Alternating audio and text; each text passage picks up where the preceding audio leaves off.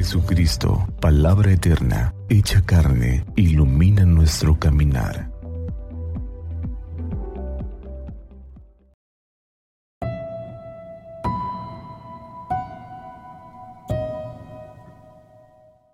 ...8 de diciembre del 2023... ...del Santo Evangelio según San Lucas...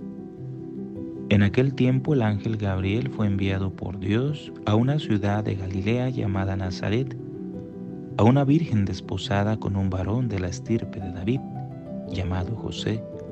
La virgen se llamaba María. Entró el ángel a donde ella estaba y le dijo, Alégrate, llena de gracia, el Señor está contigo. Al oír estas palabras, ella se preocupó mucho y se preguntaba qué querría decir semejante saludo.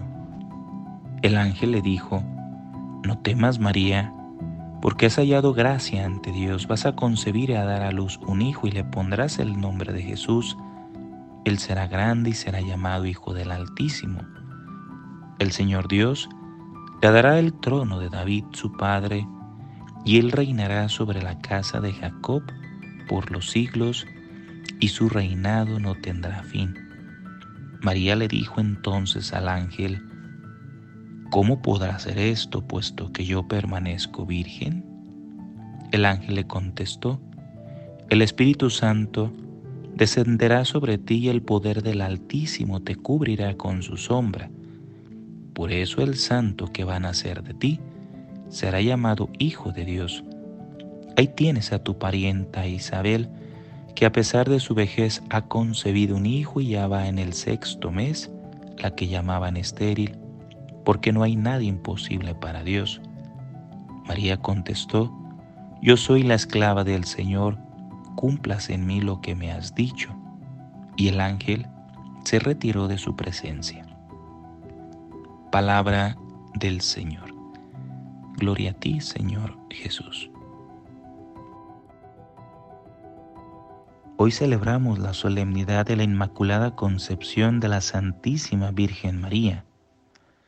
Desde el primer instante de su vida, la Santísima Virgen María, por una gracia derivada anticipadamente de la muerte de su Hijo, es preservada de todo pecado.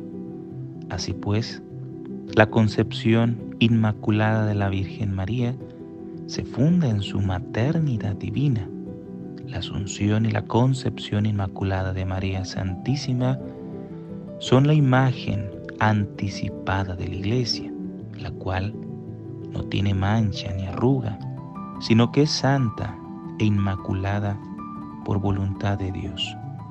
Hoy el Evangelio nos invita a contemplar una de las fiestas más populares de la Iglesia Universal, la Inmaculada Concepción de María, y así Recordando a nuestra Madre, queremos unirnos a las esperanzas de todos los seres humanos que desean vivir cada momento encontrando sentido a los días nublados y disfrutando al máximo los días soleados.